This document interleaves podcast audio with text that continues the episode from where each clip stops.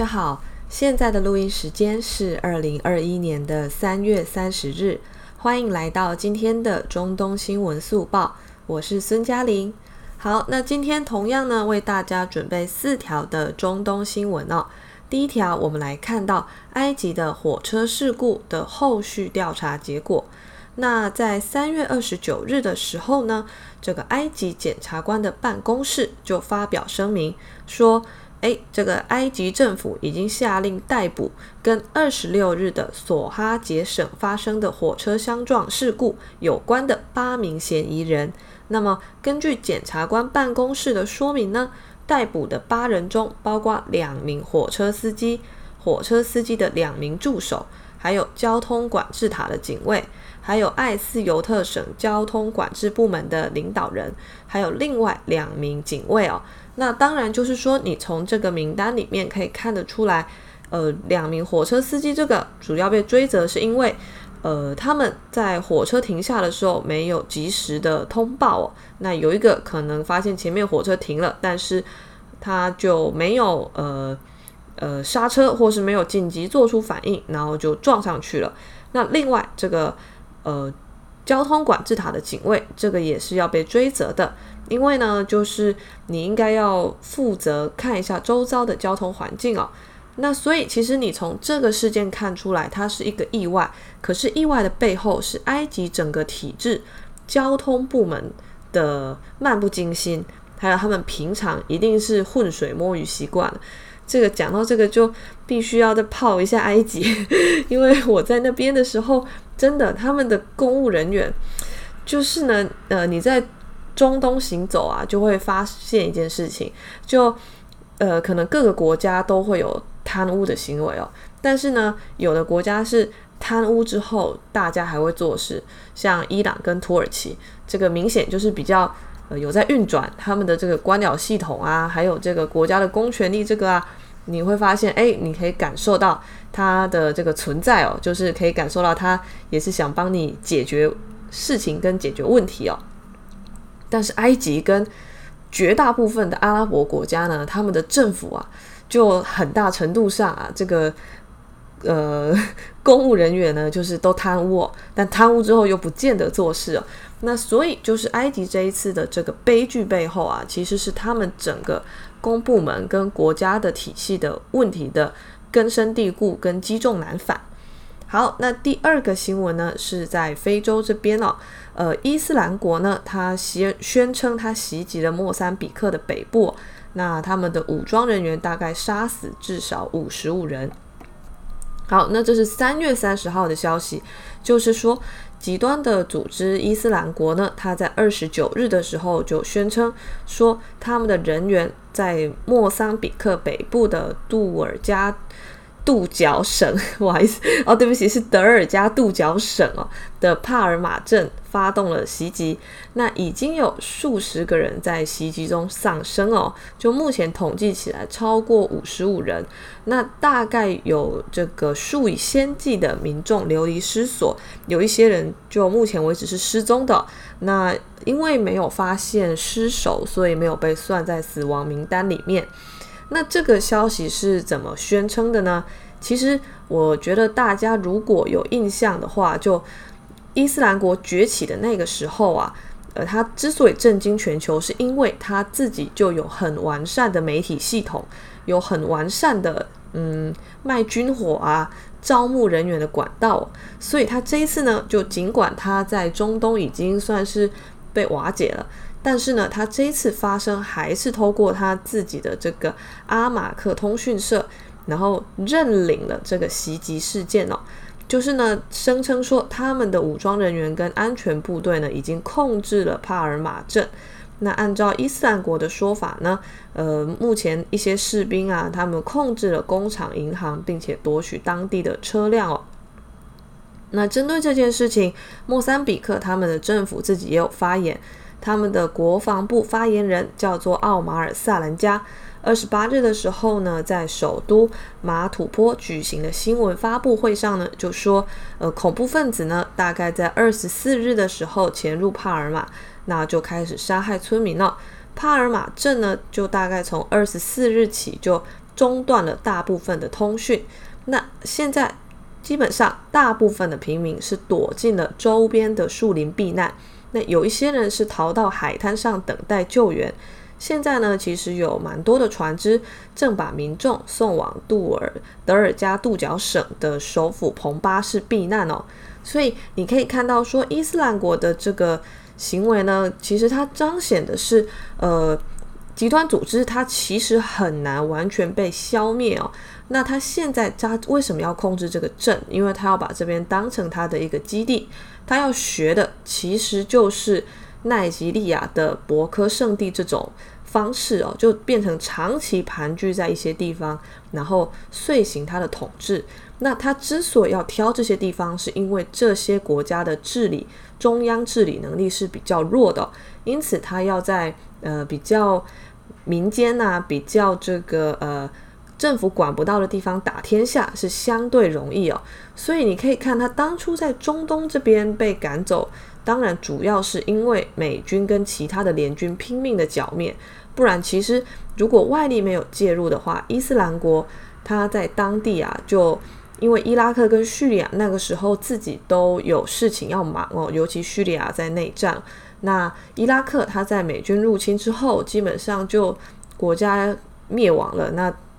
等于是整个体系是被撕碎的，因此他也没有余力去镇压伊斯兰国。那所以伊斯兰国在中东的崛起就可以看得出来是，呃，这些周边国家的治理能力衰弱的象征哦。但他后来被赶走，则是因为外力的介入。好，那这是伊斯兰国在莫桑比克的新闻。那第三个新闻呢，是中国跟阿盟发表数据安全合作倡议哦。呃，在三月三十日的时候呢，中国外交部发言人华春莹呢就主持了例行的记者会。那在记者会上，其实就讲到了，呃，近日中国跟阿拉伯国家联盟举办了中阿数据安全合作的这个呃会线上会议。那发表了中阿数据安全合作倡议，基本上呢，这个倡议呃，大概从去年九月是由这个中国发起的，因为中国这边呢可以看得出来，它是要为全球数字的治理规则制定，来提出自己的中国方案。那这个方案呢，其实受到阿拉伯国家的集体主动支持，说呃他们。要跟中国来发表一个共同的倡议，那这个倡议呢，其实它体现的是一种中阿战略合作的一个水平哦，就是说呢，现在阿拉伯国家对于数字治理这个，它不只是有西方这一套，那它也想要引入中国这一套哦。那其实我们也可以知道，数字治理在很多阿拉伯国家，它是一个一个蛮重要的课题。就例如，我们可以看到土耳其，土耳其在过去啊，这个它跟那些数据巨头的战争啊，就呃非常精彩。像埃尔多安呢，埃尔多安他就跟 YouTube 还有跟 Google 都打过仗哦，就基本上呃他会用一些理由，就说诶要封这个。你在我们这边的流量，然后除非就是说你在我们这边呃资料库落地，就是它基本上是以一个主权国家的姿态，希望打破这种跨国的数字巨头对国家内政的干预哦。所以可以看得出来，其实，在这些国家数据巨头这种像 Facebook、Google 他们的存在呢，就变成说它跟主权国家之间，跟它的政治精英之间会有一个抗衡。因为基本上，呃，以土耳其为例，那个时候埃尔多安为什么要去管制 YouTube？就是因为有人在 YouTube 上就疯狂的发一些这个，呃，骂埃尔多安的，或是说比较宣传埃尔多安负面新闻的影片，结果就被呃这个苏丹老人家看到了，那 他当然就这个龙颜大怒啊，那就要查。所以呢，这个是以土耳其为例的一个呃主权国家跟数字巨头的拮抗。的一个案例哦。好，那接下来最后一则新闻呢，当然还是讲到大家最关心的苏伊士运河的问题哦。那其实是这样，就是说，根据我们昨天啊，其实也有报这个快讯啊，就是呢，三月三十日的时候，呃，西奈半岛西侧的这个世纪大赌船的这个巨幕终于呃落幕啦。那个苏伊士运河呢，它这边就。慢慢的被驶离了，就是上哦，对不起，是上面的这个货轮长赐号呢，它就慢慢的被拉到了这个旁边去，因为它已经开始浮起来了。那苏伊士运河呢，现在就恢复了通航，但是呢，这个堵塞它对全球造成的影响其实很深远呢、哦。呃，这个从全球航运业、供应链、油价到这个卫生纸的价格都受到波及哦。那台湾这边呢，就是也 有出一个新闻说，飞机杯这个也受到波及，因为好像说这艘船上它用它运了很多的飞机杯，然后所以就是说，呃，台湾这边我有看到这个报道，呃，那但我觉得能挖到这个报道是蛮厉害的。好，那就是呢，有机构估计啊，就这一次的运河堵塞可能会对全球贸易造成每周约六十亿到一百亿美元的损失哦。那现在大家其实最关注的就已经不是这艘船为什么会堵住运河哦，就一开始大家可能关注的是到底为什么这个船会搁浅。但是现在大家最关注的是什么？是这些索赔的账单啊，而且是天价的这个账单，到底应该由谁来买单哦？好，那这个呃，对对，全球航运业来说，其实这一次搁浅都是一个这个可怕的噩梦。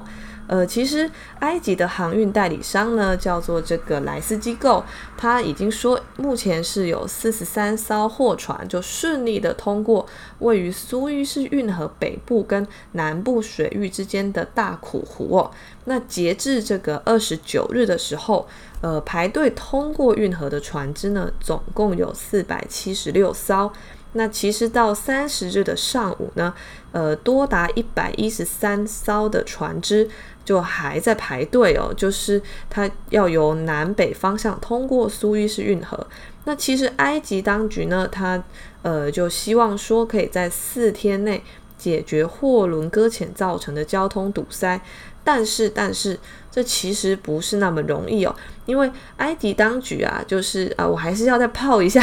就是埃及当局他们常常发那个声明都是非常乐观，就是明明是不太 OK 的局势，他就是要用很乐天的一种方式把它说出来。呃，我不知道是埃及的这个民族性使然还是怎样哦，因为他们当年啊，就跟以色列打仗的时候，就只要输了呢，他们都会宣称说他们惨胜，就他们内部都会呵 呵讲成这个基调。那所以这个这个是埃及他们的一个呃公务机关的惯性哦。那所以呢，就他们这次讲四天呐、啊，这个根据我在埃及生活的经验啊，这个一定是要四天以上才有办法通啊。就政府每次讲的话呢，你首先你你就你一定要先往这个呃比较差的方向想，就是说四天，他为什么要讲四天？是因为四天内是绝对不可能通的，就四天它其实是最晚的。就是说，它是一个那个基础值，你知道吗？是一个水平线，但是实情的发展一定是在水平线之上的。所以呢，根据数据公呃数据公司 Refinitiv 估计呢，要完成这个运河堵塞所积压的这个订单呢，可能需要十天或者是更长的时间哦。因为其实让船浮起来是一回事，但是要彻底的通航是一回事。其实我看到另外一个呃国际航运公司叫做 Euronav，应该是欧航公司哦。那因为我弟弟他在这个船舶业工作，所以这个有这个船舶的东西，有时候跟他聊一下，那也知道一点哦。那这个欧航公司啊，他认为说，其实你要彻底的恢复到以前那种通航状态，大概要两到三周的时间哦。那不过埃及当局呢也说，现在运河要二十四小时正常运行哦，所以基本上他们也是拼了命的，就希望可以这个赶快疏通哦。那作为这个水陆大动脉啊，这个苏伊士运河，它每天经过的商船呢，其实有大概负担着一百万桶原油，跟全世界百分之八的液态天然气的这个量哦。那全球贸易呢，也至少有百分之十二的商品，这个从它上面要过。当然就包括服装啊、家具啊、工业生产的零件啊，还有这个汽车的零组件啊，那还有我们刚刚前面提到的飞机杯，就也当然也是这个商品之一哦。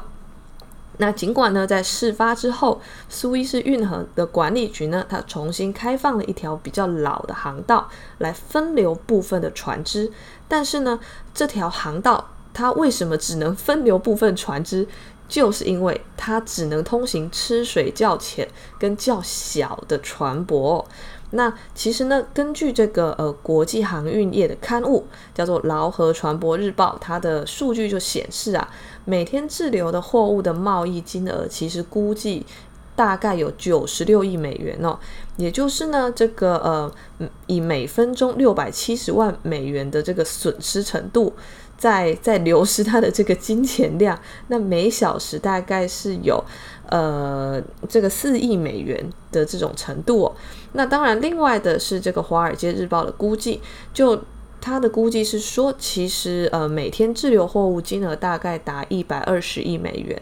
那当然就是说，每个日报或是新闻部，它估计的数字都不一样。但是不管他们都估计多少，其实那个算起来都是天价哦。那其实之前呢，这个呃大家都在玩迷因，就玩得很开心呐，像那个挖土机啊，还是什么怪手啊。还有这个塞西之前说，诶，如果那个船再浮不起来，要把它上面的货柜全部先卸到岸上。然后埃及的当地网友自己也在玩哦，就是他们就把那个货柜劈成一个金字塔，就堆在岸边。诶，我是真的就是说不得不佩服埃及人的这个乐观，因为我住在埃及的时候啊，我就会。一开始觉得，嗯，这个国家真的是生活很不方便啊，就是电也不太方便，水也不太方便，然后呃，就是也不太有规则，你知道吗？就这个国家它的问题是，你要自己去摸索它的规则，它的规则跟一般嗯国家是不一样。但是就是呃，你生活久了，你就会发现这边的人都真的是很乐观，然后对生活充满了积极的向往哦。所以可能是这种心态，所以他们可以在这种环境跟这种社会的比较无规则的状态下，就大家还能够蛮相对和谐的共存哦。好，那我们来看一下，就现在各方是怎么。呃，在想说要要赔谁要赔多少钱，还有到底谁要赔这件事哦。那我们昨天也有讲到，这个长次号它的船东啊是日本的正荣汽船哦。那正荣汽船它其实就这件事，苏伊士运河堵塞这件事情呢，有发一个道歉声明，就是要跟各方致歉哦。但是呢，他发道歉声明，就是是否意味着赔偿要？他自己承担呢？但其实不是哦。就是你如果看过去的国际司法在弄这种事情的话，基本上这艘船的各方都会被牵扯进来。就首先，这艘船它是挂巴拿马的国旗，因为它是在巴拿马注册。就虽然它的船东是日本的正荣汽船，但是它在巴拿马注册。但是它实际运营方是谁？它实际运营方还是长荣这边，就台湾这边的长荣海运哦。那它的船员呢？诶，船员是印度籍的。那另外，船上的领航员呢？船上的领航员这个是蛮重要的哦，因为领航员他有时候在搁浅的时候会要负部分责任哦。那这个领航员，诶，就是埃及的。那当然，埃及这边呢、啊，他已经表态说，哦，请你们找这个日本的船东索赔哦。那另外，他同时也说，诶，这个事件的责任是在船长，然后也就是说，他其实也要甩锅印度船员这边了、那当当然，他最后都会强调说，我们的运河是绝对安全的这样子。那当然，苏伊士运河的管理局他们也说，在事故的调查结果出炉之前呢，运河当局呢。还不会提出相关的索赔事宜哦，但是他会保留索赔权，对责任方追究赔款。那苏伊士运河他这边要索赔的这个经济损失呢，其实根据他们的估计啊，也也是大概每天损失。一千两百万美元到一千四百万美元哦，因为你要想象哦，就为什么埃及它这么重视苏伊士运河？因为这个运河它光是每天的过路费啊，就可以给它的国库进账不少啊。那它堵塞这么久，那可见它每天损失的这个过路费，一定也是相当的惊人哦。那当然就是我们上一集也有提到说，就这个到底是谁的问题？那埃及要不要负责任？我觉得运河管理方本身也是，嗯，要负一些连带责任哦。不过当然，这个还是要看他们最后官司怎么打。那当然，这个在苏伊士运河的管理局工作的有一个高级的运河领航员，他也认为说，诶，这个船啊，船船本身就有问题啊。首先，它的船体过大，那载货过多啊，然后这个遇到强风啊，这个其实就会发生这种意外。就换句话说，他们现在的呃方向是要甩成说，这个船本身啊，这个它本身就不该开。开通过这个运河，你知道吗？他们现在就是怪说，诶，你载这么多的货，然后你又长这么大只，你怎么可以开到这边来？那我就觉得他们导向这个方向的话，就变成说，他们一定会被反问一个问题，就是说，诶，那他如果不能过，你为什么要让他过？你懂吗？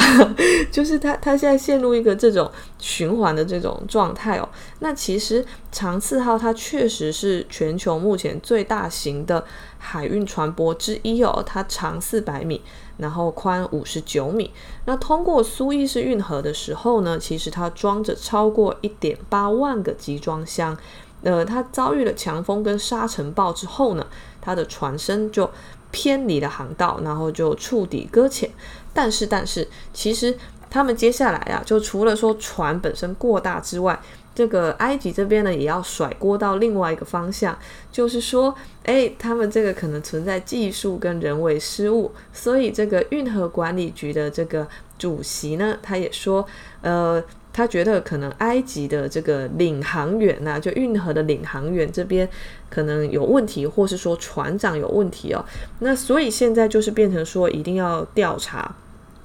那根据这个呃国际海事法的规定，呃，就是说为什么领航员跟船长要被调查？因为其实船进入运河之后呢，货轮往往需要聘请领航员上船，帮其开船通过运河。那所以领航员他会被追究。另外，这个国际海事法规定，船长也要待在驾驶室哦。那随时向航员通报问题，那根据领航员的建议下达命令哦。所以基本上这件事，船长跟领航员应该是难辞其咎，就他们一定是会被调查的。那当然，苏伊士运河管理局这边，他们就是希望说，诶，可以不要追究到他们的责任。那同时，他们可以要到每天损失的过路费的赔偿金哦。同时，你也可以看到，他们其实还是比较疼埃及人的。呃，他。基本上他们会说，诶，这个领航员可能有责任，但是船长才要负起最终责任哦。所以呢，就目前是这个是运河管理局这边的一个声明。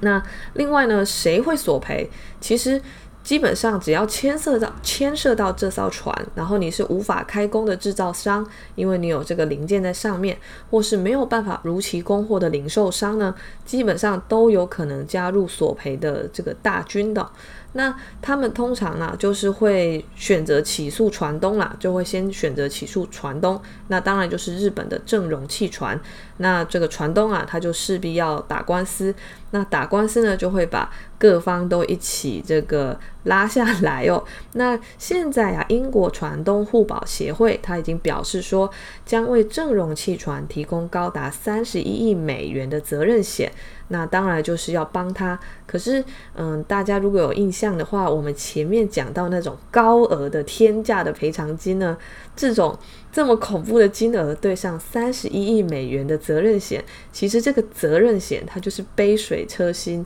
远水难救近火，孤掌难鸣啊！所以呢，就现在基本上这个长四号它通了呢，大家都开心。但是接下来呢，它后面还有很多后续的事情要处理，那应该就会伤了很多人的心哦。好，那今天的中东新闻速报就讲到这边，谢谢大家。